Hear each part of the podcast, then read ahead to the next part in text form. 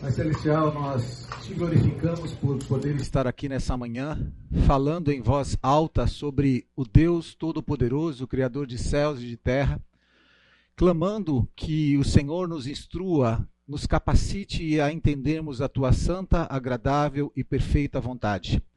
Nada temos em nós mesmos, Senhor Deus, que não venha de ti. Ajuda-nos, por favor, a ter um coração aberto para que a tua palavra seja plantada como boa semente e cresça. Ajuda-nos, ó Deus Todo-Poderoso, a entender uma mente que é inescrutável como é a tua. Através do teu Espírito Santo, permita-nos alinharmos e entendermos aquilo que o Senhor quer que entendamos e aceitarmos com fé aquilo que não conseguimos entender pela nossa incapacidade e limitação. Em nome de Jesus Cristo nós oramos. Amém. Queridos, nós é, na semana passada fizemos um monte de provocações, né? Essas provocações elas precisam ser respondidas passo a passo. Mas efetivamente, antes de a gente começar a responder essas provocações, a gente tem que sempre ah, realinhar as expectativas para não ter frustrações. Né? Se a gente não faz isso, você acaba sempre comprando um programa. Isso é muito comum acontecer. Você compra um programa, um curso, estou falando de comprar nesse caso, tá? E aí não, não entrega aquilo que você havia comprado no final. E existe a frustração. Então, o que, que a gente pretende aqui? A gente pretende conversar sobre um assunto que já teve 17 séculos de discussões. E se teve 17 séculos de discussões e não chegaram a um certo é, é, senso comum, não seremos nós quem em 600 minutos, numa aula de escola bíblica dominical, vamos fechar consenso em relação a isso. Não tem como, tá? É, e a gente pretende ver o seguinte: o que, que está escrito na Bíblia? Quando a gente fala sobre o que está escrito na Bíblia, obrigatoriamente passa por nós aquelas dúvidas. Será que é isso que realmente a Bíblia diz? Será que se eu fizer uma outra tradução eu não vou encontrar uma outra resposta? Será que é, no grego não está dito uma outra coisa, no hebraico não está escrito uma outra coisa? É muito comum essa dúvida para a gente. É, e eu já quero responder a vocês que sim, o que está escrito nas nossas escrituras é o que realmente se aproxima da melhor tradução para que nós tenhamos a melhor interpretação porque foi fruto de 17 séculos de interpretações de pessoas que se aplicavam para esse tipo de interpretação até chegar nesse conceito. É, uma das pessoas que congregam entre nós e que está lá em São Paulo é o Marcelo Berti. O Marcelo Berti, para quem segue ele, vê que ele tem diversas publicações em Instagram e muitas vezes ele coloca até a, a tradução de algumas palavras que, que você não, não tem uma, uma tradução idêntica para a língua portuguesa. O que você pega é o conceito e traz esse conceito. E esse conceito não briga com todo o preceito que está sendo extra, é, estruturado naquele texto. Porque se você trouxer um conceito que você vê que ele não encaixa, não faz muito sentido. Então eles fazem isso. Os linguistas fizeram isso ao longo de, dos 17 séculos. Tá? É, aí você tem a, a parte de dois, né? O que, que os estudiosos disseram que está escrito na Bíblia? Quando a gente fala sobre estudiosos, eu já não estou falando mais de intérpretes. Eu estou falando de pessoas que criaram é, doutrinas criaram os, os, axiomas, aqueles que vão puxando de um para o outro, dizendo isso daqui significa isso. Basicamente, a gente tem aqui duas discussões é, que a gente pode trabalhar entre algumas outras que são menores, mas que existem. A gente tem o calvinismo e a gente tem o arminianismo. Então, o que, que os, os estudiosos calvinistas disseram que está escrito na Bíblia e o que, que os estudiosos arminianistas disseram que está escrito na Bíblia? Tá. E o que, que nós entendemos do que está escrito na Bíblia? Porque, na grande maioria das vezes, nós não fomos formados por uma é, é, doutrinariamente por uma igreja. Geralmente a gente é muito formado pela prática da exposição às escrituras. Você vai vendo a exposição, você vai vendo a exposição, você vai montando o seu cenário na cabeça, vai dizendo, bom, eu penso desta forma. Mas se alguém pedir para você, para você fazer uma declaração de missão, de visão, declaração, na verdade, de missão e valores, não, já falar outra coisa, uma declaração é, estatutária sua do que, que você crê, você vai ver que você é um ser estranho, você é um Frankenstein. Por quê? Porque você não entrou na doutrina, você foi só exposto à exposição e você montou alguma coisa. E se você pegar o sua montagem e chegar diante de uma pessoa que é ou calvinista ou arminiano, ele vai dizer: peraí, está meio bugado. Isso daqui está falando é um conceito arminiano, isso daqui é um conceito. E é difícil conseguir conjugar alguma coisa que você fale que você está fechado só daquela forma. Algumas pessoas podem chegar à conclusão de que, não, você é 100% calvinista, você é 100% arminiano. Beleza. Mas o que eu quero que vocês entendam é que é, nós também temos o nosso background. Nós também temos o nosso senso de certo e errado, o nosso senso de justiça. Nós ah, é, também achamos que Deus deve ser, aspas, é, é, fecha aspas, aí, como nós pensamos que ele deve ser. Ele tem que ser bom como a gente quer que ele seja, ele tem que ser misericordioso como a gente quer que seja, porque a gente entende daquela forma. Tanto que muitas vezes eu vejo pessoas respondendo assim: Ah, eu penso que. Tudo bem, você tem o direito de pensar, mas você pensa assim com base no quê? Tá? É, eu vi um dos livros que ele falou uma coisa que eu achei fundamental. A, a, a, a igreja atual, e olha que esse é a igreja atual, estou falando de 1906, o cara escreveu isso em 1906. Ela deixou doutrina. A nossa igreja não é doutrinária. Eu não estou falando da igreja fonte. A igreja evangélica não é doutrinária. Nós somos uma igreja prática. Você não consegue entrar na doutrina e entender exatamente ela. E para ser é, doutrinário, você não precisa necessariamente fazer um curso de exposição bíblica de quatro anos. Você só precisa ter esse tipo de aula, esse tipo de exposição, esse tipo de provocação para que você possa estudar. Tá? E o que queremos que esteja escrito na Bíblia? Por que, que é o que queremos? É, existem dois, duas palavras que são muito próximas, mas elas têm conceitos diferentes: exegese e exegese. Exegese é eu tiro do texto o que o texto diz, e exegese é eu tiro do texto o que, o, o que eu interpreto o que o texto diz. Então eu tento tirar do texto alguma coisa que faça sentido para o meu pensamento. Então, um exemplo, tá? Eu vou mostrar um exemplo cracho, muito cracho de, de exegese. É, e Jesus tocou o esquife. Só que se você ver no contexto, ele tocou para poder ressuscitar uma pessoa. E a pessoa não tem conhecimento, ele faz, tocou o esquife. Então vamos falar sobre louvor. Jesus tocou o esquife. Isso é uma, uma piadinha que a gente faz, mas que aconteceu numa igreja é, CCB, como comunidade, a Congregação Cristã do Brasil. Isso aconteceu de fato. Então você vê o nível de desconhecimento. Tá, estou querendo dizer que toda a CCB é, tem esse nível de desconhecimento? Não, estou querendo dizer que naquele caso, aquela pessoa teve esse tipo de atitude. Tá? Então, a Bíblia ela me diz o que ela diz, e eu preciso entender claramente isso. É, outra coisa, que é uma preocupação que a gente tem, a gente tem sempre a tendência de harmonizar fé e ciência. A gente tenta. Por mais que a gente entenda que existe uma, uma divisão entre as duas, em certo momento, e que existe pontos de ligação nas duas, a gente sempre tem a tendência de fazer isso. Por quê? Porque nós somos pessoas inteligentes que queremos, muitas vezes, conversar com pessoas inteligentes para convencer essas pessoas inteligentes a ver que a Bíblia estava certa, tem razão. No entanto, eu não estou dizendo que não devamos fazer isso, a gente tem que fazer isso. Mas não é a minha, minha persuasão humana que convence uma pessoa do seu pecado. Que convence uma pessoa do pecado é o Espírito Santo de Deus. Então, é, é, essa nossa luta para tentar harmonizar isso, ela não é tão necessária. Mas é claro que a gente pode pegar aquilo que a ciência tem na sua limitação e tentar enxergar o que a Bíblia diz e tentar harmonizar. Tá tudo bem. Tá tudo bem. Mas a gente não precisa lutar por isso, tá? É, por que, que eu estou falando isso? Durante séculos e séculos, as faculdades, as melhores faculdades do mundo, elas eram cristãs. Elas eram cristãs. Você não, a, a primeira, a, a, eles até usavam um termo que me, me esqueci agora exatamente, acho que é a, princesa das princesas, se não me engano, era teologia. A partir de então você estudava outras, outras áreas, mas era sempre a teologia, a primeira. Então eles sempre tentavam harmonizar. E essa harmonização, muitas vezes, foi feita de forma é, equivocada. Você tentou, tentava encaixar um negócio desse tamanho assim num negócio pequeno. E isso foi mal feito durante um certo tempo. Tá bom. Como é que a nossa mente ela é hoje? A nossa mente ela é uma mente é, teológica ou ela é uma mente científica? Vamos falar sobre a nossa igreja, sobre o nosso perfil. Eu acho que a gente tende a ser mais científico, certo? Nós tendemos a ser mais científicos, mas nós somos teológicos. Vamos tentar harmonizar isso cientificamente? Eu creio em um Deus que são três. Eu creio num Deus que é atemporal. Eu creio num Deus que criou todas as coisas. Cientificamente difícil eu conseguir colocar isso.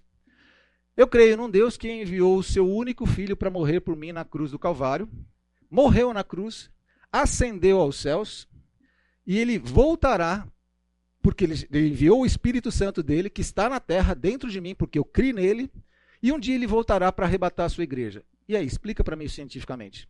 É duro, né? Então, é assim, essa harmonia é muito difícil a gente fazer, mas a gente precisa ter esses pensamentos aqui. Ó. Existem métodos científicos e métodos teológicos. Quando você fala, eu, ó, uma coisa até para vocês, essa aula ela vai ser um pouquinho mais densa do ponto de vista de é, leitura, porque não tem como, tá? Não dá para colocar só a bullets e a gente começar a explicar, porque senão vamos perder muito mais do que a gente lê junto. Então vai ser uma aula, essa especificamente, um pouco mais densa. Essa e a outra. Depois ela vai ficar mais leve, tá? Porque tem conceitos aqui dentro. Então vamos lá. Os métodos científicos, eu vou ler para você porque você não sabe ler, né? É, e os métodos teológicos são duas abordagens distintas para a busca do conhecimento e a compreensão do mundo, cada um com seus próprios objetivos, pressupostos e métodos. Vamos lá, objetivo principal, método científico, embaixo, né? No 1. Primeira coisa que você procura no método científico ou no método teológico é o, qual é o objetivo principal. Então vamos lá. No método científico, o principal objetivo dos métodos científicos é compreender e explicar fenômenos naturais e observáveis no mundo físico. Isso já morreu né, para a gente do teológico. A ciência busca explicar como as coisas funcionam e prever eventos futuros com base em evidências empíricas e observáveis. Quer dizer, eu estou vendo aquilo se repetir, eu quero entender por que, que aquilo acontece do ponto de vista científico e eu quero replicar isso, eu quero repetir isso várias vezes. Aí nós temos, e o teológico? Métodos teológicos são usados para a exploração e compreensão de questões religiosas e espirituais, incluindo a natureza de Deus, a moralidade, o propósito da vida e outros temas que estão além do alcance da observação e experimentação puramente naturais. Você já está vendo que tem uma diferença grande entre os objetivos principais. O que mais? Pressupostos. No método científico, a ciência opera com base no pressuposto de que o mundo natural é governado por leis físicas consistentes e que essas leis podem ser descobertas por meio de observação, medição, experimentação e análise lógica. A metodologia científica enfatiza a objetividade e reproducibilidade e verificabilidade. Trava-língua. Diferente do cristianismo. A teologia parte do pressuposto de que existem realidades espirituais e transcendentais que não podem ser plenamente compreendidas ou testadas pelos métodos científicos tradicionais. Os teólogos muitas vezes começam com pressupostos religiosos, crenças e textos sagrados com base para suas investigações. Então você já está falando de formas totalmente diferentes de você medir. Beleza. Fontes de autoridade. Qual é a fonte de autoridade dos métodos científicos? A autoridade da ciência baseia-se em evidência empírica e na validação por meio de métodos científicos. É, revisão por pares desempenha um papel fundamental na validação da pesquisa científica. No método teológico, a autoridade teológica muitas vezes deriva de fontes religiosas, como escrituras sagradas, tradição religiosa, ensinamentos de líderes religiosos e reflexão filosófica. A fé e a revelação religiosa também são consideradas fontes de autoridade. Então, você está falando de uma coisa que você consegue reproduzir, que você pode comprovar, para uma coisa que você está falando de um. Não dá, não tem como. Além da base que você está utilizando, não é uma, uma base única. Você pode ter vários interferentes ali que você chega a, a um conceito totalmente diferente do outro. Continua. É, métodos de investigação científico é, envolvem observação, coleta de dados, formulação de hipóteses, experimentação, análise quantitativa, interpretação dos resultados, e a ciência busca uma compreensão baseada em evidências verificáveis e testáveis. Os métodos teológicos, eles incluem a interpretação de textos religiosos, filosofia da religião, reflexão teológica e hermenêutica, retirar do texto que o texto diz. Para fazer hermenêutica, vamos lá, só um apêndice aqui rapidinho. Hermenêutica eu preciso fazer. Eu, eu tenho que fazer primeiro a, aquela ideia de o que alguém escreveu para alguém. Essa irmãzinha escreveu para essa irmãzinha, ok? Essa irmãzinha, ela sabe que essa irmãzinha aqui, ela não tem o background de conhecimento de mundo que ela tem. Então, se ela falar da forma como ela está acostumada, ela não vai entender nada. Se ela falar assim, ó canvio acéfalo, como ousa magabar da minha alta prosopopeia? Se for um de ignorância, eu perdoo, pois senão dar-te-ei com minha espada, reduzindo sua cabeça a milésima parte de um quarto. Hã? Ela falou em português. Ela entendeu. Ó cão vivo a céfalo. Falou, tá, o que quer dizer isso? Ó cachorro sem cabeça. Como ousa magabar da minha alta prosopopeia? Como é que você ousa desconfiar, você brigar, você chacotar do meu, do, do, de quem sou eu, do meu conhecimento, né? Se for humilde ignorância, eu perdoo. Se for ignorância, eu perdoo. Isso daí ela entendeu. Pois senão, dar-te-ei com minha espada, reduzindo a sua cabeça a milésima parte de um quarto. Nada. Não é mais fácil falar assim, ó. Ó, oh, cachorra sem cabeça. Se você pintar aqui, eu vou arrancar você na peixeira e vou rasgar você, deixar você no chão estribuchando. Acabou. Ela entendeu. O que, que a hermenêutica faz? A hermenêutica não entende que alguém escreveu para alguém Então você tem que fazer os abismos culturais. Você tem que ir lá entender primeiro. Qual era a mentalidade de quem escreveu? Qual era a mentalidade de quem recebeu isso daí? Qual, qual, qual, era o background de quem escreveu e qual era o background de quem ia receber a carta? As duas pessoas tinham inteligência de comunicação. E aí você tem que voltar e fazer um monte de considerações para que você consiga pegar o texto da forma como o texto quis dizer realmente. Se nós não fizermos isso, meu amigo, esquece. Você vai ter um monte de problema acontecendo. Tem várias preleções que eu ouço todos os dias. Tem, tem cadeira aqui na frente, tá? Tem duas cadeiras aqui na frente, se alguém precisar. Aqui tem duas. É, tem duas cadeiras, tem uma cadeira ali também. Isso é tão gostoso pro professor. Não, tem cadeira ali, tem cadeira ali. Você sente, né? Ali tem cadeira. Né? Me sinto. É, e aí você tem que fazer isso. Você tem que estudar para você retirar do texto o que o texto realmente quer dizer, tá? Vocês balançam a cabeça sempre assim. Os da frente tem que ajudar, falar isso, para motivar o professor. Tá certo, entendeu? Ou senão, se você vê que indo pro caminho errado, você faz assim. Tem que ser expressivo, tem que ser expressivo, tá? Legal, o que mais? É, abordagem da realidade. Essas são as diferenças entre os métodos científicos e os métodos teológicos. No método científico, a ciência se concentra na realidade natural e física e se esforça para explicar fenômenos observáveis dentro desse contexto. Nos métodos teológicos, a teologia lida com questões que envolvem realidades espirituais, divindade, moralidade, propósito, frequentemente além do alcance das observações puramente naturais. É importante ressaltar que tanto a ciência como a teologia são campos legítimos de estudo, mas operam em esferas diferentes com abordagens distintas. Só tá aí já para mim já é suficiente, beleza? Tá. Por que, que eu estou falando tudo isso para você? Por causa disso aqui.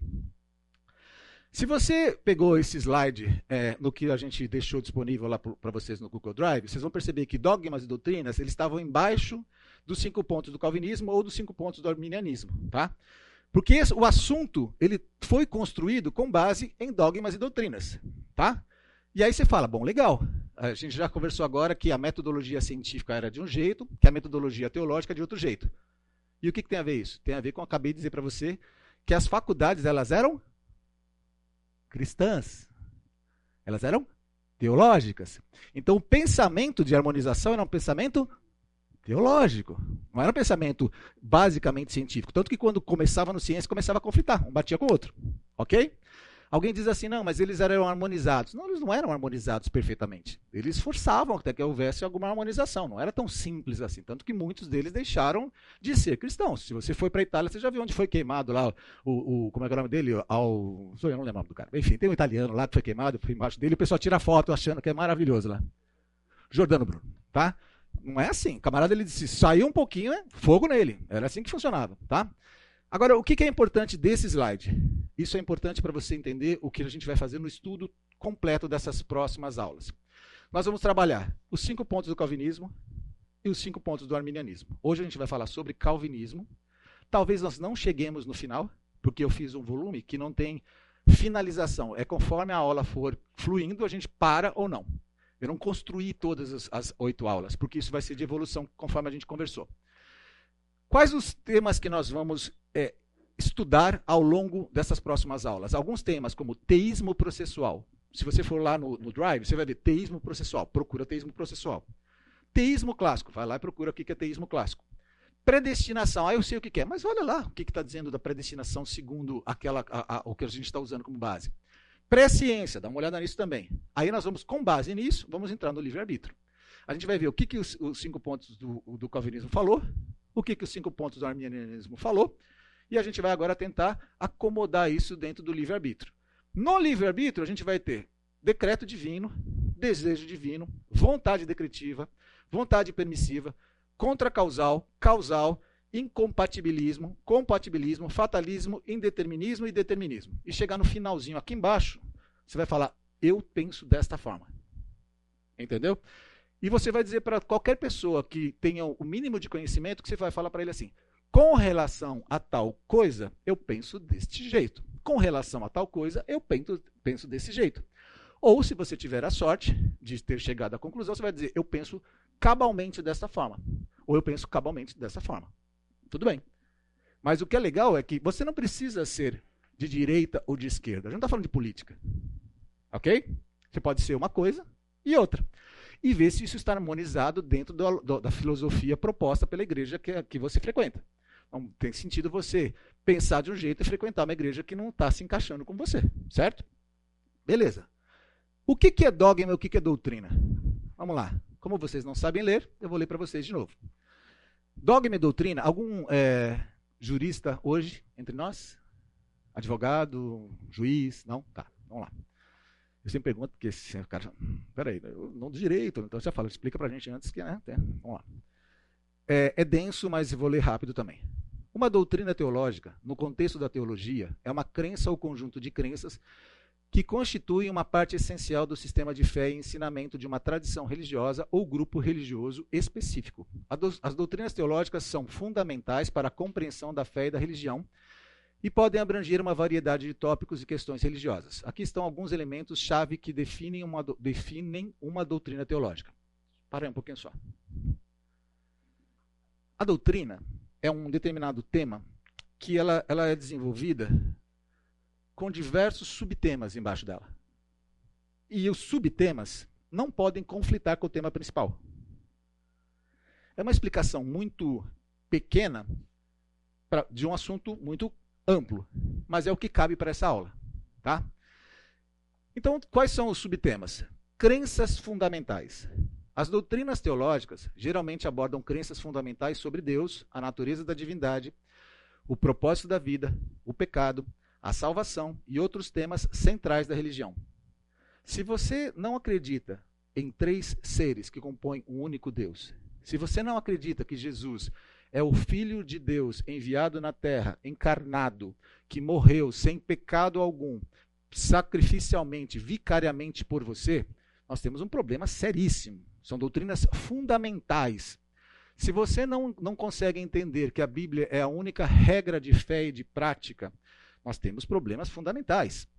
É, e você, você, você não tem ideia do quanto isso, ao longo desses 17 séculos, 20 séculos, é, rompeu igrejas, quebrou instituições, fez com que pessoas fossem mortas. Então, são, é importante essas doutrinas. O que, que eu já estou mostrando para você? Existem doutrinas que são fundamentais e existem doutrinas que não são tão fundamentais. Algumas doutrinas não pode haver choque. Não pode. Outras doutrinas, você pode até ter interpretações diferentes. Exemplo de doutrinas que podem ter interpretações diferentes é, nós vamos ser arrebatados. Primeiro, todos cremos no arrebatamento? Cremos. Nós vamos ser arrebatados antes da tribulação, portanto, somos pré-tribulacionistas. Vamos ser arrebatados no meio da tribulação, portanto, somos mesotribulacionistas. Ou vamos ser, vamos ser arrebatados pós-tribulação, portanto, somos pós-tribulacionistas. O que é tribulação, gente? Segundo a interpretação de alguns teólogos, não tem também ninguém que possa cravar isso, é um período, possivelmente de sete anos, está vendo que eu estou usando a palavra possivelmente, de sete anos, onde o, o anticristo vai estar reinando sobre a terra. Por três anos e meio, segundo algumas interpretações escatológicas teológicas, vai haver um tempo de bonança. O cara vai conseguir gerenciar a terra de um jeito que vai ficar ó, show de bola. Os recursos vão ser gerenciáveis. E por três anos e meio ele começa a perseguição da igreja, a perseguição dos santos. Aí é a interpretação de cada um que precisa entender o que vai acontecer. Eu prefiro, por questão de, de ser mais confortável, ser pré-tribulacionista. Mas, mas, o jeito de Deus agir me leva a entender que pelo menos meso-tribulacionista eu acho que a gente vai ficar. Porque geralmente Deus põe o povo dele para ser moído junto com o povo até que Geralmente. Mas eu queria muito ser pré-tribulacionista. Muito, muito, muito. Queria muito. Assim, incrível. Oh, voltei. Jesus, glória, glória. Só olhando lá de cima. Ah, esse aí mesmo, Jesus. Esse ali, esse aqui foi esse aqui, Jesus. Alma cebosa. Alma cebosa. Vamos lá. Dois. Base na escritura. Muitas doutrinas teológicas são fundamentadas nas escrituras religiosas e da tradição, como a Bíblia do cristianismo. Vocês quem já foi católico, acho que a maioria de nós já passou por alguma experiência católica, sabe que a Igreja Católica ela não reconhece a Bíblia como sendo única fonte de regra de fé e prática. Ela reconhece como fonte de regra de fé e prática, mas ela aceita os dogmas e doutrinas da igreja, da Santa Igreja Católica. Então eles têm diversos outros livros que, segundo eles mesmos propõem, têm a mesma importância do que a Bíblia. E, e por isso que quando você pega um católico e você começa a falar sobre Bíblia para ele, ele começa a falar assim, nossa, mas é verdade? Aí ele vai e pergunta para o pároco dele, pergunta para o padre ou para quem seja a pessoa. Primeira coisa, esse pároco, vai falar para ele, afaste-se dessa pessoa. A segunda coisa, ele vai falar, não, é porque existem diversas tradições aceitas e antigas da Igreja Católica que são diferentes do protestantismo. Como a maioria das pessoas não querem estudar, não querem mergulhar, o cara aceita, tá tudo beleza. Tá? Isso eu falei da Igreja Católica, porque é a maior igreja do mundo, mas existem várias outras igrejas que são assim também. Testemunhos de Jeová, Mormons e tantas outras aí, tá? É, interpretação teológica. As doutrinas teológicas são frequentemente o resultado de interpretação das escrituras e de outros textos religiosos. Os teólogos buscam compreender e explicar esses textos à luz da fé e da tradição. Quem que, quem que fez a tradição? Foi Deus? Foi o homem, foi a interpretação do homem. Então a gente está falando de uma coisa que é discutível. Ah, não, mas é tradição, é aceita. Beleza, eu entendo, mas assim, é imutável? O homem ele é 100% correto? Não, são homens. A gente aceita que estudaram muito mais que a gente. Beleza. Mas a inteligência disse que a gente tem que, que dar um pouco também de né, crédito para outras formas de pensamento. Ensinamento autorizado. Muitas doutrinas teológicas são oficialmente ensinadas e autorizadas por líderes religiosos ou instituições religiosas.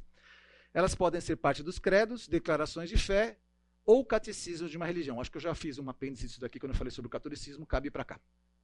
Desenvolvimento ao longo do tempo. As doutrinas teológicas podem se desenvolver e evoluir ao longo do tempo à medida que as comunidades religiosas enfrentam novas questões e desafios. Isso pode levar a mudanças na interpretação e na ênfase de certas doutrinas. Isso foi, eu vou pegar alguns exemplos bem mais próximos da gente mas é que hoje faz é, para a gente a gente aceita tranquilamente. Mas para quem tem mais de 100 anos, né, talvez esteja alguém com mais de 100 anos aqui entre nós, hoje tem, tem rejuvenescedores, tem né, sistemas interessantes. É, a, a, você falava sobre divórcio, era impraticável, as pessoas não podiam fazer nada depois do divórcio nas, nas, nas igrejas. Se você falasse sobre é, formas de exclusão de membros, era por qualquer coisa que se, se excluía membros, se excluía da, era, era terrível. É, homossexualismo dentro da própria igreja, como é que se via isso daí? Não estou dizendo que a gente tem que aceitar nada disso, tá? Pelo amor de Deus. Nós não somos uma igreja inclusiva nesse sentido. Eu não posso negociar alguma coisa que não me pertence, a Bíblia não me pertence, eu não negocio a Bíblia. É, mas, por exemplo, coisas menores, do tipo tocar bateria dentro da igreja ou não tocar bateria dentro da igreja. Isso foi, foi discussão, foi tema de discussão, e isso foi sendo adaptado durante muito tempo, tá? Isso aconteceu. É, diversidade de opiniões. Mesmo dentro de uma tradição religiosa específica, pode haver uma diversidade de opiniões e interpretações teológicas. Alguns pontos doutrinários podem ser objeto de debate e de discordância entre os teólogos e os fiéis. Por quê? Porque é diferente de método científico. Eu não vou chegar no mesmo resultado se eu não usar a mesma base. Você está entendendo como é que funciona? A metodologia científica, de estudo científico, de plataforma científica, é diferente. Você chega de uma outra, uma outra forma. Eu consigo fazer metodologia de pares, eu consigo replicar isso pelos russos, eu consigo fazer o que eu quiser e tudo dá certo. Quer pegar duas cadeiras? Ó, quem está chegando, se quiser pegar duas cadeiras, dá. Se quiserem vir para cá também depois, vocês pegam, tá? Eu estou me sentindo. Né? Põe aqui, fica aqui em cima e volta. Vai, vai descer alguém né, lá de cima assim, né, para a gente orar. Ó, até parece, né? Mais próximo que eu chego de Jesus é para pedir perdão. Sétimo, está acabando, tá? Influência na prática religiosa. Isso é muito importante. As doutrinas teológicas têm um impacto significativo na prática religiosa, orientando o comportamento dos fiéis, as liturgias, as éticas e os valores de uma comunidade religiosa. Uma pessoa da minha família está com câncer. Graças a Deus é só uma ilustração eu vou orar pedindo que Deus cure esta pessoa, eu vou orar sobre essa pessoa dizendo, Senhor, cumpra-se sobre ela a tua vontade. Porque numa determinada é, é, linha de, teológica, acredita-se que já foi colocada autoridade no nome de Cristo, sabendo que a vontade final é dele, mas que eu tenho que ter fé, semelhante a um grão de mostarda, para determinar que aquilo aconteça. É como se eu me apossasse de algo que já está disponível. No outro, eu digo, Senhor, a tua vontade se cumpra. Qual, qual é a forma correta? Isso é um exemplo disso. Tá? E a gente tem que evoluir para ver se existe uma forma correta. Não sei. Vamos chegar lá. Vamos ver se essas próximas seis aulas vão permitir a gente chegar lá. É, exemplos de doutrinas teológicas incluem a trindade no cristianismo, a crença na existência de um único Deus em três pessoas: Pai, pessoa e as foi ótimo. Filho e Espírito Santo. O conceito da, do karma e reencarnação no hinduísmo e budismo, ou da crença da unicidade de Deus, como no caso do Tawhid, do islamismo. É, vocês vão perceber, isso eu já percebi na minha, na minha coinonia. Eu tenho, tenho uma coinonia que a gente trabalha, a graça, pela graça de Deus, há alguns anos, e é muito comum a gente fazer a pergunta assim: Quem é Deus para você? E eu vou filtrando, vou filtrando, vou filtrando. A quantidade de vezes que eu ouvi pessoas falando que, era, que Deus se manifestava de três formas diferentes, mas era uma pessoa só, foi várias. Outros falavam que eram dois, que eu vou encontrar o Pai e o Filho. E o Espírito Santo é a força ativa de Deus, exatamente como diz os, os testemunhos de Jeová. Que, que não tinha uma pessoa no Espírito Santo, que o Espírito Santo não era uma pessoa. E eu tenho certeza que quando eu faço essa provocação aqui, você está sendo provocado para você entender como você pensa sobre isso daí. Só que essa é a base do cristianismo. É a base do cristianismo. Eu preciso entender isso. Como é que essa coisa funciona? Talvez não seja objeto de nosso estudo nessa aula aqui. Tá? A gente já prepara uma próxima vez já para falar sobre a trindade. Talvez até tenha já aqui dentro do, do, dos, dos é, temas que a gente já tem, com a profundidade necessária. Mas a gente precisa ter isso. Em resumo, uma doutrina teológica é uma parte fundamental da fé e da tradição religiosa, fornecendo uma estrutura para a compreensão e a prática da religião em uma comunidade ou tradição religiosa específica. Vou voltar algumas slides para trás, que é esse daqui, vou dizer para você o seguinte. O que, que eu quero dizer em últimas palavras? Se eu analisar os cinco pontos do calvinismo utilizando uma determinada conjunto de doutrinas, eu vou chegar a uma conclusão. Se eu utilizar um outro conjunto de doutrinas, eu vou chegar em outra conclusão. Entenderam isso? Mas para eu, eu poder me livrar disso, eu preciso ver o que, que a Bíblia fala sobre si própria. E tentar fazer uma transposiçãozinha, fazer uma exegese disso. E ver se harmoniza ou não harmoniza. Ah, mas tem 17 séculos sobre isso. Beleza, vamos ver se os 17 séculos estão de pé ou não estão de pé. Já quero dizer para vocês que vocês não vão se desviar no final desses, desses cursos, vocês vão, vão chegar lá dizendo: Deus é maravilhoso, é fantástico e eu creio na Sua palavra. Tinha uma irmãzinha que ela falava para mim assim, eu acreditava, não, eu não acredito que, que Jonas ficou no ventre do grande peixe. É, eu, aliás, eu, eu acredito que Jonas ficou no, no ventre do grande peixe, e se tivesse escrito nas escrituras que o grande peixe tivesse ficado dentro do ventre de Jonas, eu também acreditava. Falei, eu também sou assim. Por que, que eu sou assim? Porque eu, eu acredito num camarada que ressuscitou, amigo. Olha, desculpa, eu vou usar um termo chocante para você. Olha a palhaçada que a gente propõe para os outros. Cara, alguém chegou, morreu na cruz e ele ascendeu aos céus. Falo isso para alguns professores da Unicamp, eles olham para mim e falam assim: uhum, super legal. E? Entendeu? É fé. É fé. Você tem que ter fé. Chega uma hora que você fala assim: eu tenho que ter fé. Eu mudei a minha vida inteira. Eu tenho 53 anos de idade, me converti com 18. A minha vida inteira foi para essa direção. Quer dizer, eu tenho que acreditar. Tenho que acreditar. Cinco pontos do calvinismo. Vocês já ouviram já que em inglês é tulip, né? que é aquela tulipa, que é a flor que o, o, os holandeses é, tinham como uma referência. Eu vou pegar aqui ela em português, até porque o meu inglês vai fazer os nossos amigos ali chorarem. Né? Então, é isso. Vamos lá. Cinco pontos do calvinismo. A gente vai ver todos os cinco agora, vamos ler, e depois a gente vai trabalhar um a um. Beleza? Tá, vamos lá. É, depravação total.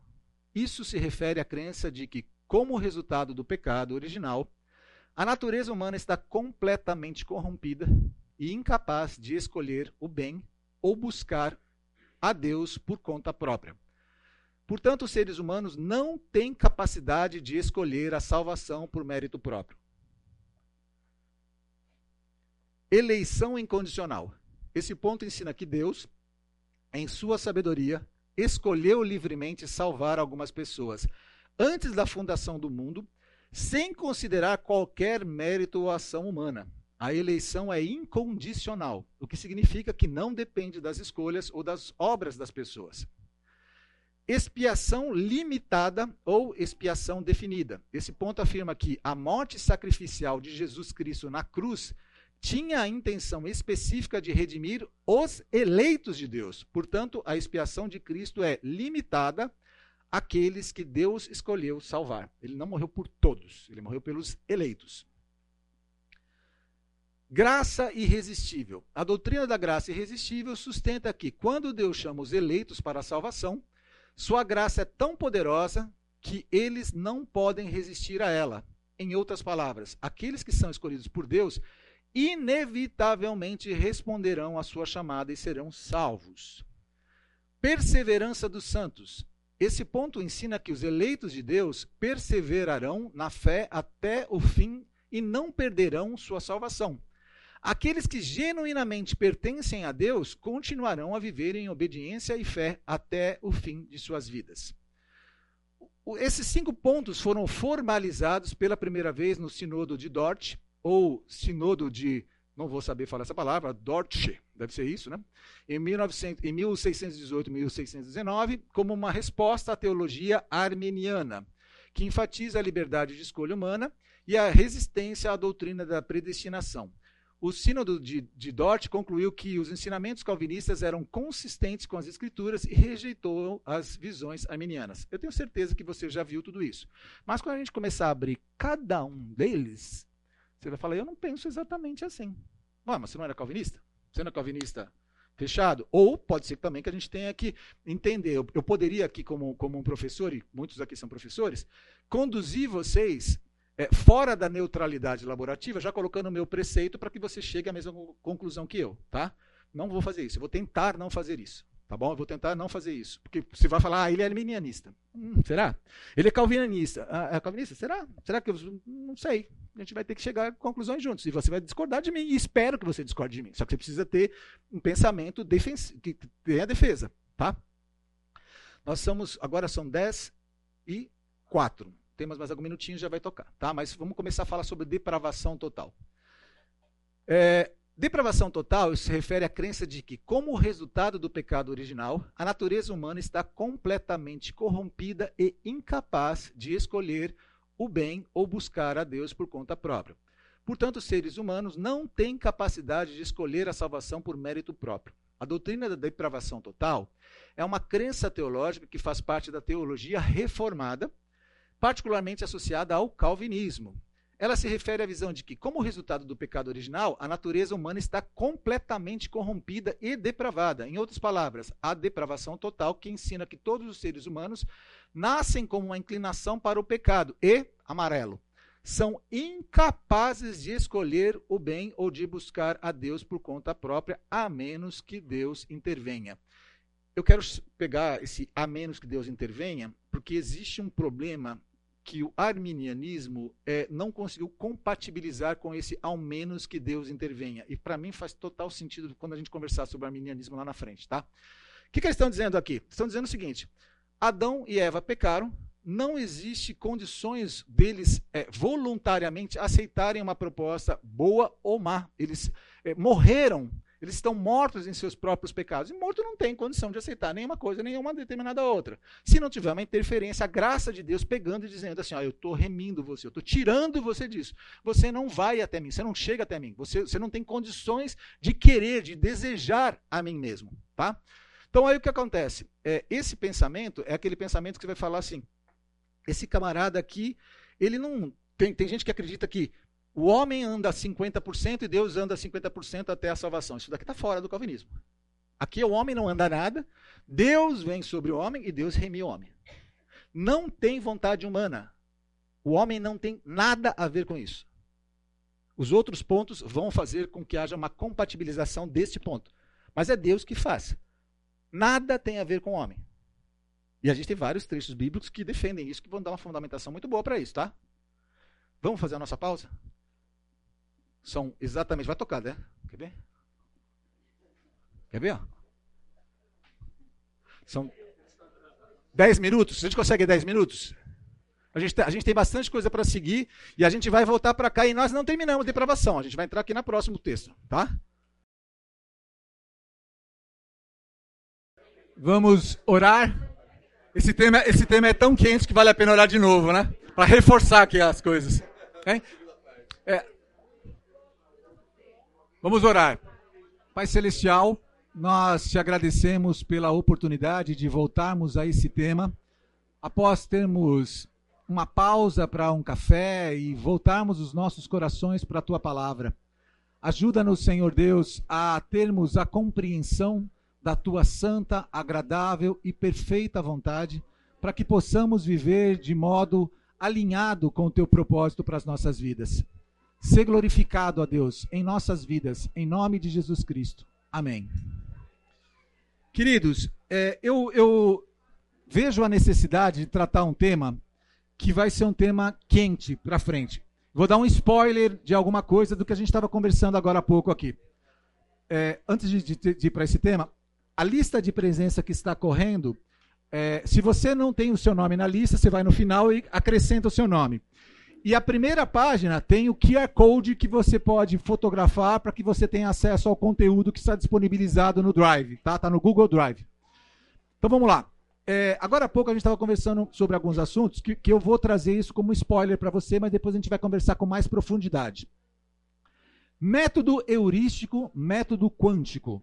Tá? Eu já quero deixar você mais suavizado para que você não se sinta violentando as escrituras ao interpretar de um jeito diferente da tradição que você foi formado. Esse computador aqui, ó, esse computador tem, ele é um computador que ele trabalha com método heurístico, tá? O que, que significa isso? Se eu de repente estou processando, eu peço para fazer um cálculo específico de engenharia, por exemplo, que eu vou construir uma ponte, e aí eu estou pedindo um cálculo, ele vai me dar, ah, vai gerar, vai processar a informação e me dar um determinado número. Esse número que ele vai me dar vai ter lá, depois da vírgula, alguns zeros e alguns números. Ok. Eu pego aquele número ali, que é feito um processamento heurístico, e construo a minha ponte. Tudo bem.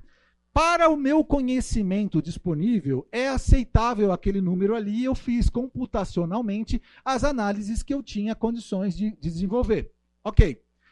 Se você tivesse um computador quântico aquele zero que parou ali, vírgula, e colocou alguns números depois, no método heurístico, ele teria, poderia ter muito mais números posteriores.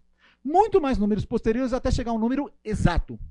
Se ele chegasse no número exato, o número que você tem analisado pelo computador heurístico e o número que você tem com, analisado pelo método quântico são diferentes.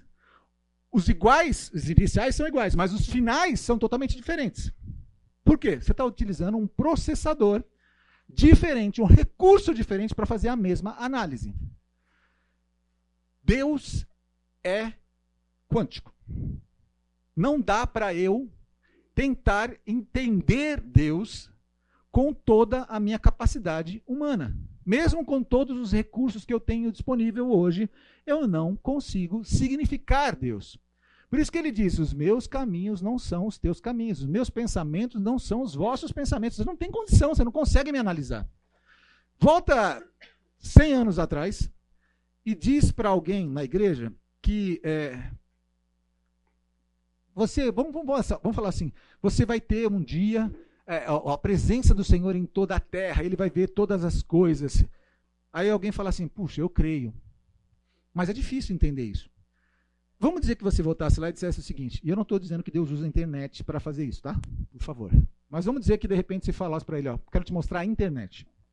A internet vai ser um sistema global que você vai ter satélites rodando. Satélites? O que é satélite? Você explica para o cara o que é satélite. Aí você põe satélite dentro do foguete, que você explica para o cara o que é um foguete. Aí subiu e vai colocar ao redor, e vai estar orbitando ao redor da Terra. E você vai ter uma, uma, uma comunicação que vai permitir que um, um, um device, um, um, celular, ele consiga, ele consiga pegar informação. O que é um celular? Aí você tem que explicar para o que é o celular. Aí você vai dizer para ele assim, lá dentro você vai conseguir colocar a imagem. Ele fala, igual um vídeo. Ele fala, o que é um vídeo? Aí você tem que explicar para ele o que é um vídeo. Aí você vai conseguir ver a pessoa e conversar com a pessoa. E se você tiver uma boa conexão, porque isso daí você tem condições de fazer, todo mundo pode ter uma reunião, o mundo inteiro, globalmente, se tiver 7 bilhões de pessoas, pode estar nessa mesma reunião, no mesmo momento, no mesmo, vendo a mesma coisa. O cara vai olhar para você e falar: Eu tenho fé, irmão, mas você também é criativo, hein?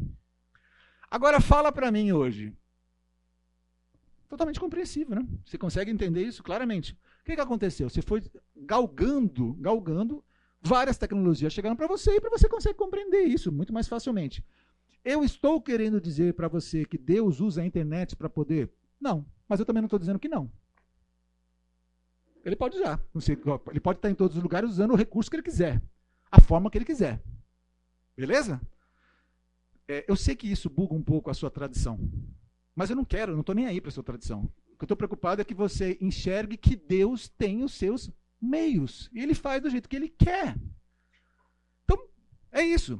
A gente tem é, é, limitação para interpretar a Deus. A gente tenta colocar Deus dentro do nosso conhecimento, dentro dos nossos conceitos, e a gente não consegue. É, a gente está falando agora há pouco da medicina. A medicina, quanto você acha que ela evoluiu nos últimos anos? Você, imagina, você tem ideia do quanto evoluíram as coisas? Agora, você acha que essa medicina chegou no seu ápice? Querido, daqui a 100 anos você vai olhar para trás e falar assim: gente, eles eram primitivos. Eles, eles usavam isso? Você está falando sério mesmo? Ressonância? O que? O que? PET, CT, scan? Ainda, o que, que é isso, gente? A gente acha que é. Tem um monte de coisa que vão surgir. E novas tecnologias vão te dando novas visões. E você vai compreendendo algumas coisas. Eu tinha um professor, estou compartilhando exatamente o que a gente compartilhou aqui na hora do intervalo, que ele dizia: tenha fé. Tenha fé.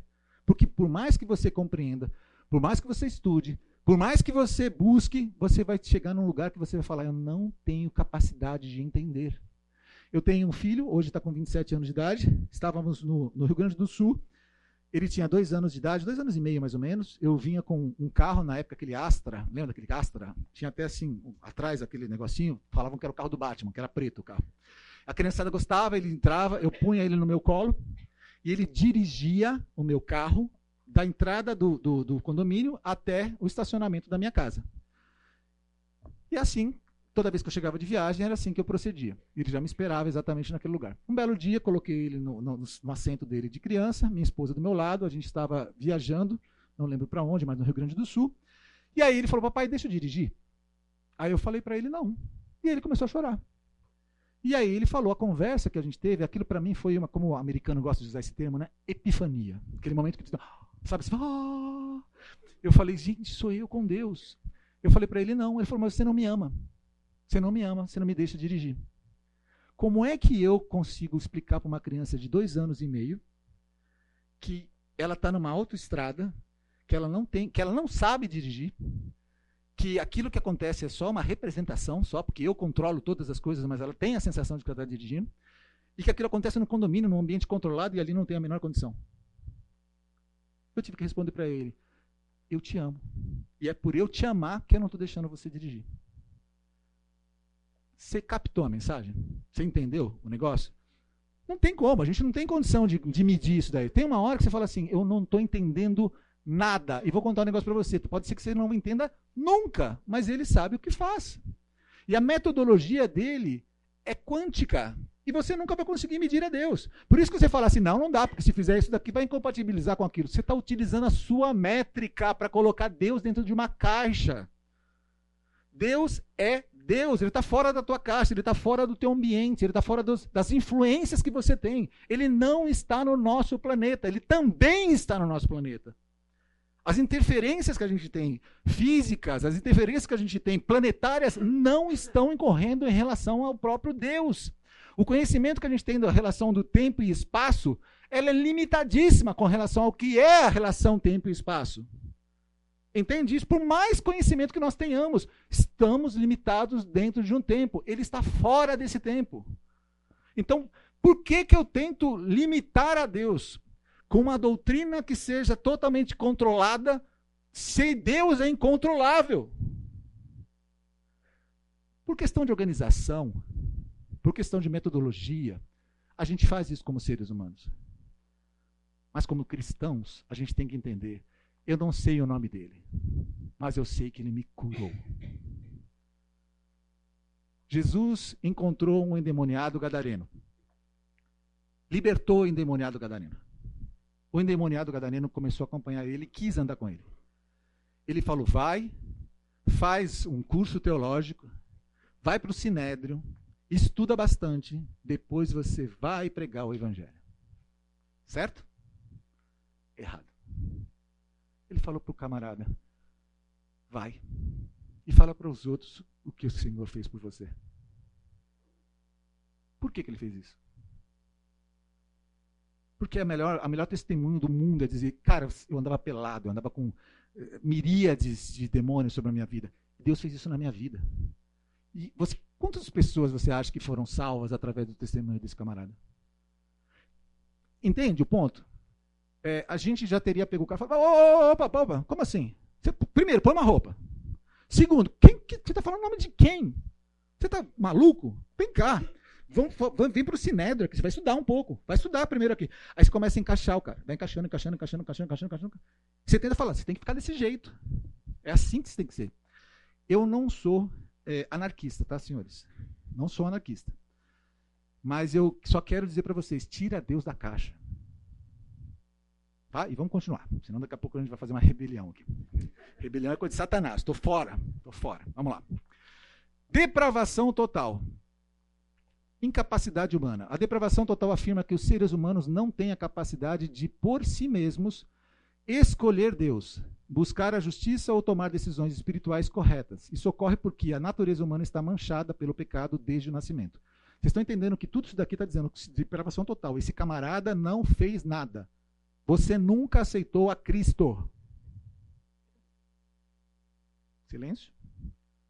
Porque se você aceitou a Cristo, foi você que tomou a decisão para aceitar a Cristo. Foi Cristo que aceitou você. Foi Cristo que buscou você. Foi Cristo que trabalhou sobre a sua vida. De que forma ele fez isso? Vamos lá. É, isso ocorre porque a natureza humana está manchada pelo pecado desde o nascimento. Herança do pecado original. A doutrina da depravação total está ligada à crença de que todos os seres humanos herdam a natureza pecaminosa de Adão e Eva devido ao pecado original. Portanto, o pecado é transmitido de geração em geração. Não temos nenhum problema com isso. Necessidade da graça. A depravação total destaca a necessidade da graça de Deus para a salvação. Ela afirma que Deus deve agir soberanamente para regenerar o coração humano e capacitá-lo a crer e se voltar para Deus. Nenhum problema em relação a isso. Predestinação e eleição. Essa doutrina está relacionada à crença calvinista na eleição incondicional que ensina que Deus escolheu soberanamente quem será salvo. Os eleitos são aqueles a quem Deus eficazmente regenera e leva à fé. O que, que ele está dizendo aqui então? Ele está falando, ó, nada foi feito pelo homem, tudo foi feito por Deus. Ele elegeu essa pessoa para ser salva antes de todas as coisas serem criadas e ele resgatou essa pessoa, tudo tranquilo. O problema, como diria um, um, um pedreiro que uma vez trabalhou em casa, o problema, senhor Rony, é que se ele elegeu pessoas para a salvação, ele elegeu pessoas também para a queda. Tudo bem se a gente entender que a bola é dele e o jogo é dele, ele faz do que ele quiser. Estou muito tranquilo com relação a isso, estou mais tranquilo ainda porque eu sou um dos eleitos. Tá? Tá tudo bem incapacidade total, mas não absoluta. É importante notar que a depravação total, como ensinada pelo calvinismo, não significa que as pessoas são tão más quanto poderiam ser em todos os aspectos. Em vez disso, significa que todos os aspectos da vida humana estão afetados pelo pecado, incluindo a mente, a vontade e o coração. Zero problema com relação a isso. Essa doutrina é uma das características distintivas da teologia reformada e é frequentemente contrastada com visões teológicas que enfatizam mais o papel do livre-arbítrio humano na salvação. A depravação total destaca a necessidade da graça divina na salvação e ressalta a soberania de Deus na obra de redenção. Só quero fazer um apêndice em relação ao, arminianismo. O arminianismo teve pessoas que refutaram isso, dizendo que a graça de Deus é, era uma atitude humana, que aí sim buscava a graça de Deus. Mas a graça de Deus, é, mesmo para o arminianista, ele entende que sem a graça a pessoa não consegue ser salva. Não é uma questão humana. Ninguém pode fazer por obras. As pessoas têm que buscar a graça de Deus. A graça de Deus é necessária também para o arminianismo. E o calvinista duro, ele coloca como se o arminianista não pensasse dessa forma, o que é uma inverdade. O, o arminianista pensa que é necessário a graça, que não é por meio de obras, mas que o homem, ele chega diante de Deus e, e, o próprio Deus dá a condição a ele de ele poder aceitar a Cristo. Porque ele entende que quem convence um pecador do pecado é o Espírito Santo de Deus. Ok? Só estou mostrando para você que o arminianismo não é tão bicho feio como a gente acha que ele é. Tá? A gente vai enxergar. Versículos bíblicos para defesa da depravação total. Romanos 3, de 10 a 12, NVI, nova versão é, inventada. Só para ver se vocês estão acordados.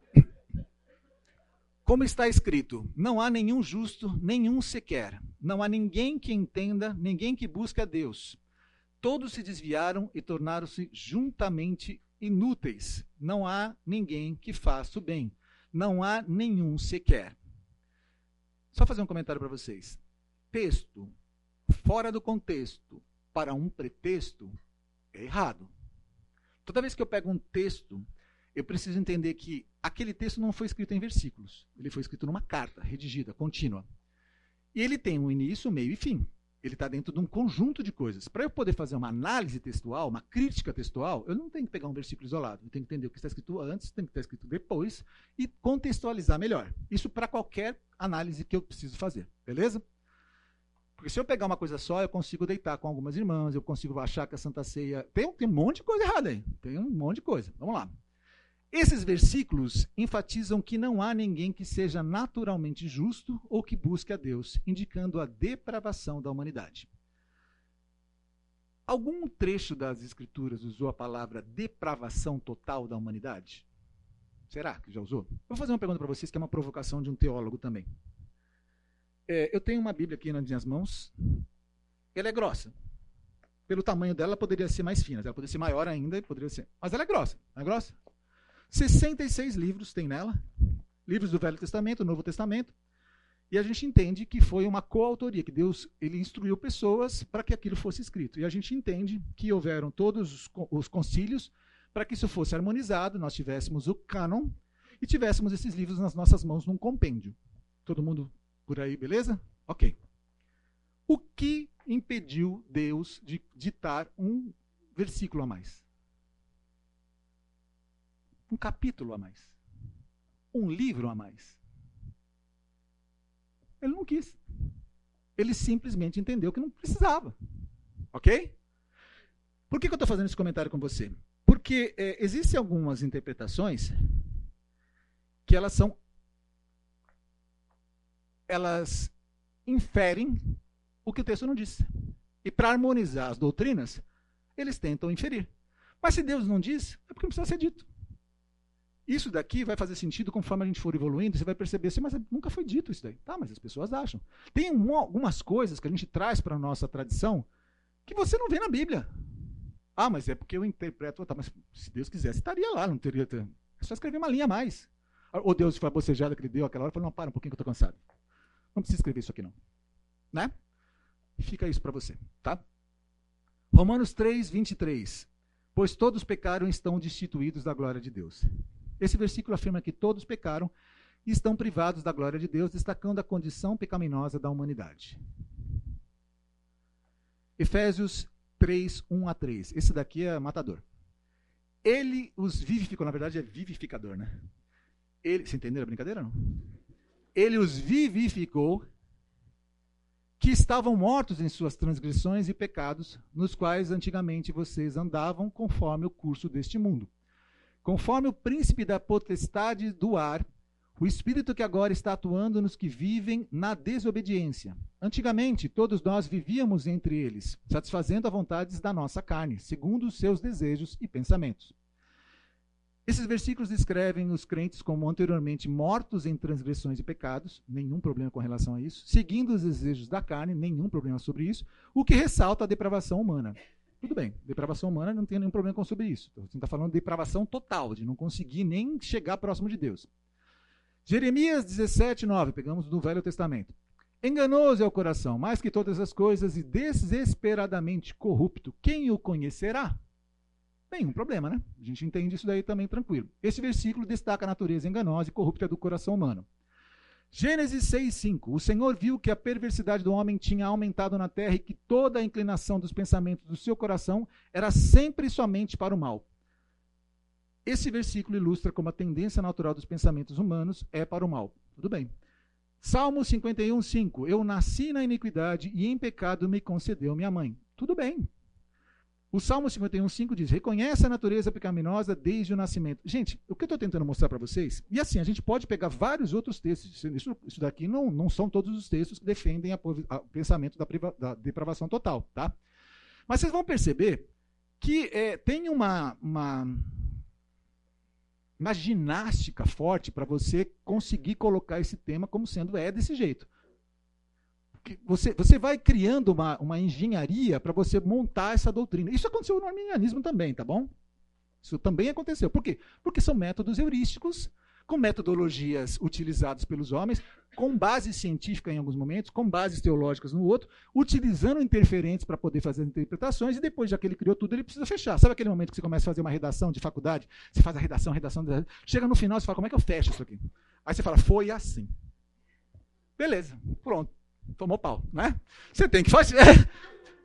não é assim, você tem que fechar o negócio, você tem que terminar o negócio. É exatamente a mesma coisa chega uma hora que você fala, não, isso tem que fazer sentido. Então vamos buscar texto. Aí começa a buscar.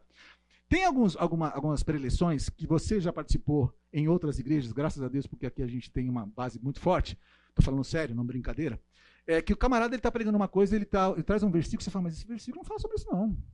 acho que está errado. Mas aí o cara começa a dar um monte de versículo, versículo, você fala, cara, não tem nada a ver com a coisa que não tem nada a ver. Então você fala, peraí, peraí, peraí, tem alguma coisa errada aí nessa história. O camarada cria um texto com bases que você já viu um monte disso acontecendo já. Vídeos hoje em dia tem um monte disso. E eu te digo o seguinte, na doutrina também. Os caras deram uma esforçada boa para poder colocar. Mas são 1.700 anos. E eu sou Zé Ruela, que estou falando para você na escola bíblica de adultos. Então, com certeza, óbvio que os caras de 17 séculos são mais espertos. Mas a gente está sendo inteligente o suficiente para fazer uma crítica. A gente não está desconsiderando o que está dizendo. A gente está dizendo, ó, vamos criticar, vamos olhar um pouquinho, vamos né, considerar um pouco assim, que os nossos irmãozinhos do lado de lá também podem estar um pouquinho certo, a gente pode estar um pouco errado, pode ser que a gente tenha mais uma misturinha, né? Vamos lá, vamos ver. Além da depravação total, a gente tem a eleição incondicional. O que, que é eleição incondicional? É uma crença teológica associada, eu estou lendo para você porque eu sei que você não sabe ler associado ao calvinismo, uma corrente do cristianismo protestante que se baseia nas doutrinas ensinadas por João Calvino. Antes de João Calvino já teve gente, tá, gente? Então é importante isso. Não começou com Calvino, começou em 300, não em 1600, 1700. Começou em 300, pós-Cristo. Por que, que não começou antes dos 300? Porque conforme a teologia era atacada, havia pessoas que se declinavam sobre os textos para poder fazer as defesas. Como ela começou a ser atacada no, no quarto século, aí começou a ter os teólogos defendendo isso, tá? Você tem o Pelágio do lado de cá, que algumas pessoas dizem que foi o, o pai do arminianismo foi Pelágio, depois os semi-pelagianos, e do lado de cá você tem Tomás de Aquino, que também era o antecessor, lá de 300 anos, é, do quarto século, que, que foi o antecessor do calvinismo. Tá? É, uma coisa interessante, tá? Muitas pessoas associam coisas a, a, Calvino que Calvino não fazia. Muitas pessoas associam coisas a, a, a Mínio que também ele não concordava, o que acabou ficando que a tradição aceitou aquilo, tá? É mais ou menos o professor falou, não, não falou. Não, mas eu entendi. Então, você entendeu, mas não foi o que ele falou. Entendeu? Só que naquela época você não tinha gravação, né? Você não podia falar, ó, pega aí o, o VAR, né? Você mandou, né? Se fosse daí nos cultos, você fala assim, pastor. Né? Ó, puxa o VAR aí que está. Né? É... Onde eu parei? É uma crença teológica associada ao calvinismo, uma corrente do cristianismo protestante que se baseia nas doutrinas ensinadas por João Calvino. Essa doutrina afirma que Deus, em sua soberania absoluta, escolheu antes da fundação do mundo um grupo específico de pessoas para serem salvas e receberem a graça da salvação, independente de qualquer mérito, escolha ou ação delas. Deus escolheu essas pessoas antes mesmo de criar essas pessoas. Ok? Ah, mas ele é um ser atemporal. Beleza, então ele consegue ver isso. De que forma ele vê isso? Ele predestina as pessoas ou ele tem pré-conhecimento do que elas vão fazer? São coisas diferentes. Uma coisa eu digo, levantei essa pessoa para chegar nesse, nesse propósito. A outra, estou fora do tempo, estou vendo o que está acontecendo, e aí eu digo, vou interferir com ele porque eu sei que ele vai me aceitar. São duas coisas diferentes que vão bugar vocês. É, aqui estão alguns aspectos fundamentais da doutrina da eleição incondicional. Soberania de Deus. A eleição incondicional reflete a crença na soberania absoluta de Deus sobre todas as coisas, incluindo a salvação. Deus escolhe quem será salvo com base em seu próprio propósito e vontade, sem depender de qualquer mérito humano. Ele faz porque ele quer faz. Só falar o que eu falei na aula passada para pessoas que estão vindo pela primeira vez. Supremo Tribunal Federal Brasileiro não estamos no mérito da questão de se eles são bons, ruins, errados, certos, ok? Ele é o último órgão de competência no Brasil. Não existe ninguém acima deles no Brasil. O que eles determinam é conclusivo. Entende? Por isso que eles chamam Supremo Tribunal Federal.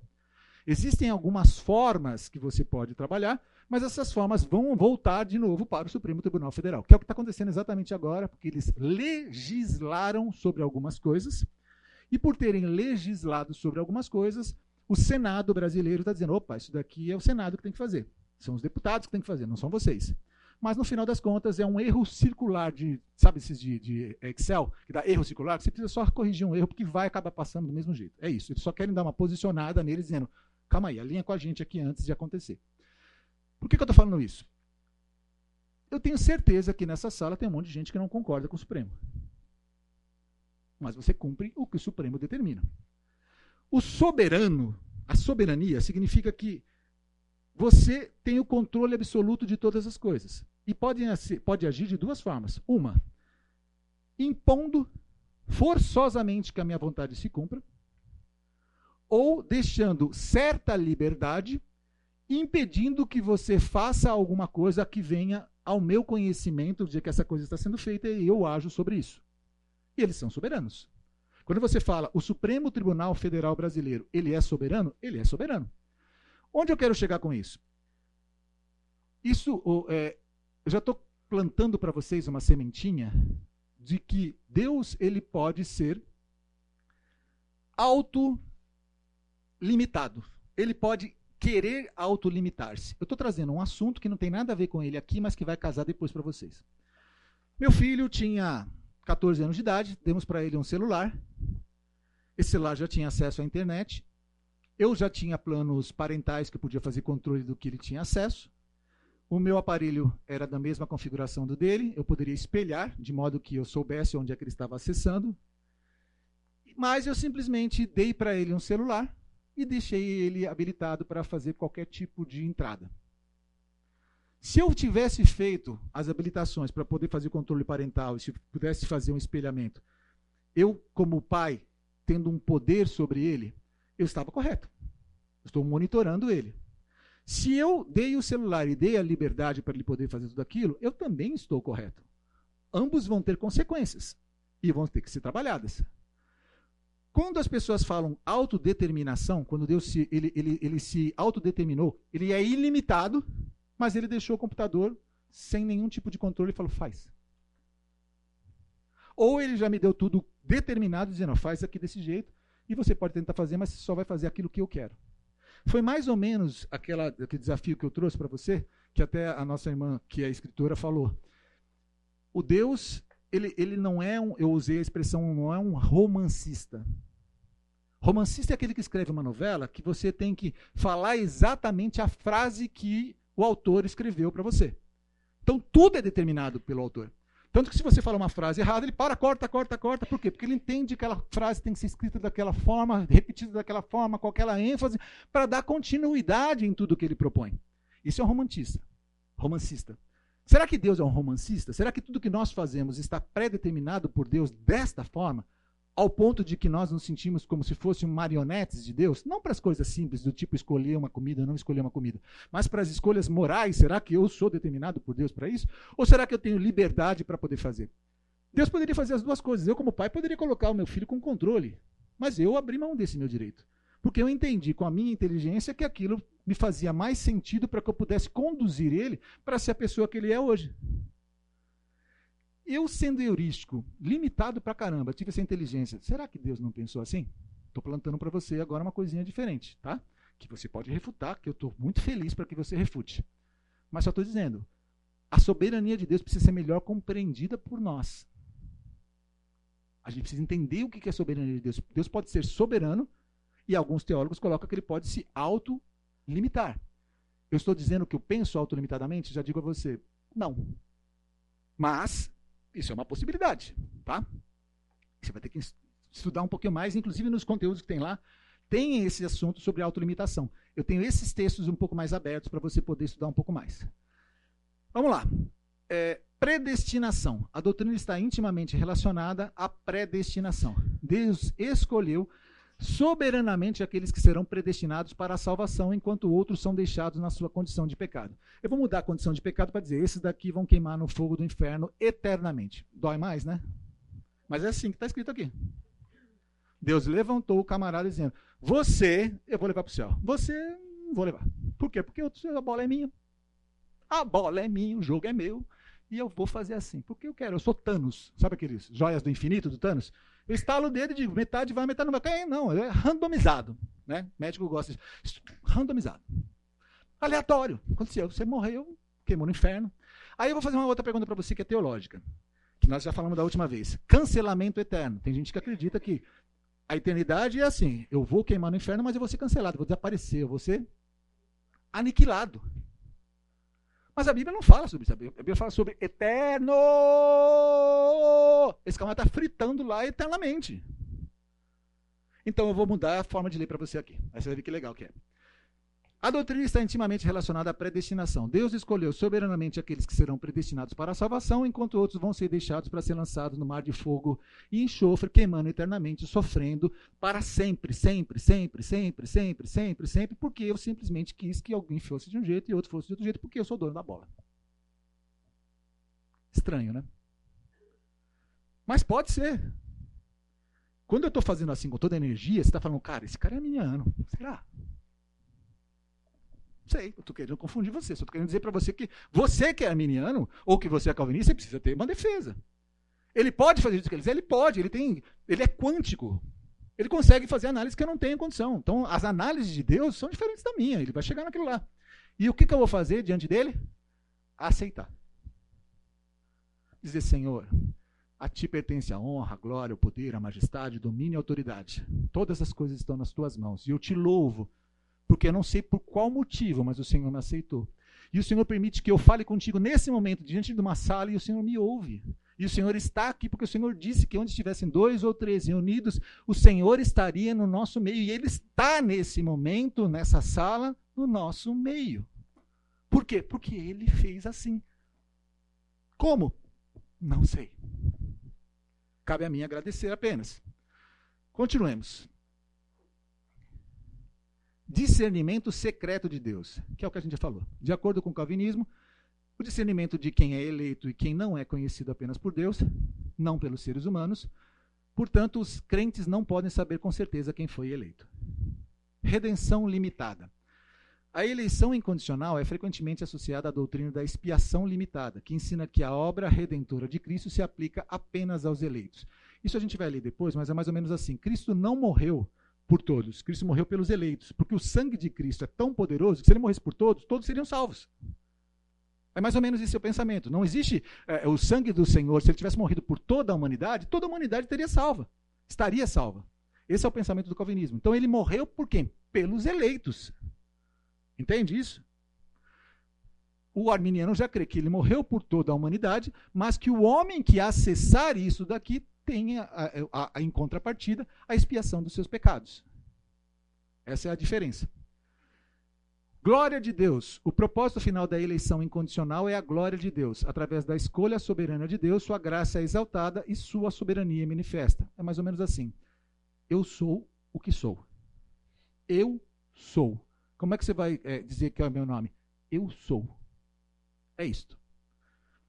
É importante observar que a doutrina da eleição incondicional é uma das áreas mais controversas da teologia cristã e frequentemente gera debate entre as várias tradições teológicas. Muitos cristãos discordam dessa crença, argumentando que ela é inconsistente com a ideia de livre-arbítrio humano, que é por isso que vocês estão aqui, né? Soberania de Deus e responsabilidade humana. se pensa desse jeito, não tem muita responsabilidade humana, né? até certo ponto. E com vontade de Deus de que todos sejam salvos. Como resultado, diferentes denominações e tradições cristãs tem visões variadas sobre essa doutrina e suas implicações. São, são 10, 9 para as 11. Se você tiver é, criança para retirar e quiser buscar sua criança lá em cima, fica à vontade. Tá? A gente só vai terminar esse, esse, esse tema de eleição incondicional e vamos voltar na próxima aula. Tá? Já dizendo para vocês o que a gente vai estudar na próxima aula. A gente vai continuar falando sobre o calvinismo Todos os pontos do calvinismo que estão no Google Drive, você pode acessar um por um e estudar com os versículos bíblicos, e é óbvio que você pode pegar outros versículos bíblicos para dizer, eu não acredito que isso seja dessa forma, porque vi um outro versículo aqui. Porque o que eu posso ter feito? Eu posso ter conduzido você para versículos bíblicos que me dão condição de simplesmente é, dar base para eu argumentar de uma certa forma. pode ser que tenha outro versículo que eu tenha ocultado. Então é bom que você estude, tá? É, Efésios 1, 4 ao 5. Pois Deus nos escolheu nele antes da criação do mundo para sermos santos e irrepreensíveis em Sua presença. Em amor, nos predestinou para sermos adotados como filhos por meio de Jesus Cristo, conforme o bom propósito da Sua vontade. Esse versículo enfatiza que Deus escolheu os crentes antes mesmo da criação do mundo, com base em seu propósito soberano. Vocês entenderam que está é, é, tá tudo tranquilo até aí, é só que você tem que entender que se ele fez isso, ele destinou pessoas para o inferno. Tá tudo beleza. Se, você fechou isso dessa forma, tá tudo legal, tá? Romanos 9:11. Todavia, ainda que antes de os gêmeos nascerem ou de praticarem o bem e o mal, a fim de que o propósito de Deus, conforme a eleição, permanecesse, não por obras, mas por aquele que chama. Está falando de quem aí? De quem? Fala alto. Isso aí. Alguém só falou só o Jacó. Esaú e Jacó. Esses quer dizer, o camarada não tem nem escolha. Já, Deus já colocou e assim ia acontecer. Ou ele teve escolha porque Deus viu antes, né? sei lá. Esse versículo destaca que a eleição divina não é baseada em obras, mas no propósito soberano de Deus. 2 Timóteo 1 a 9, ele nos salvou e nos chamou com uma santa vocação, não em virtude das nossas obras, mas por causa da sua própria determinação e graça. Essa graça nos foi dada em Cristo Jesus antes dos tempos eternos. E aqui eu vou terminar. Romanos 8, 29, pois aqueles que de antemão conheceu, também os predestinou para serem conformes à imagem de seu filho, a fim de que ele seja o primogênito entre muitos irmãos. Esse versículo associa predestinação à presciência divina, indicando que Deus predestinou aqueles que ele conheceu de antemão. João 6,44: Ninguém pode vir a mim a menos que o Pai que me enviou o atraia, e eu o ressuscitarei no último dia. Esse versículo sugere que a atração divina é necessária para que alguém venha a Jesus, enfatizando a iniciativa de Deus na salvação. Só um comentário importante. Esse, essa tela, especificamente, ela é totalmente harmonizada pelo arminianismo. Apesar de que isso daqui se contrapõe ao, ao arminianismo, é totalmente harmonizado. Desde que você interprete como os arminianos eles interpretaram esses versículos, tá? É, próxima aula nós vamos falar sobre expiação limitada, que é tipo assim, ele só morreu por aqueles que ele tinha já eleito, ele já elegeu aquelas pessoas, tá? O que é muito importante que nós façamos? Neutralidade laborativa. É quase, é, é quase impossível que nós tenhamos isso, porque a gente tem o nosso background. Então a gente pensa sempre a partir da nossa ótica. Mas tenta desarmar-se, tenta se pegar e falar assim. Sabe quando você está conversando com o bolsonarista? Ou quando você está conversando com o petista, que você faz.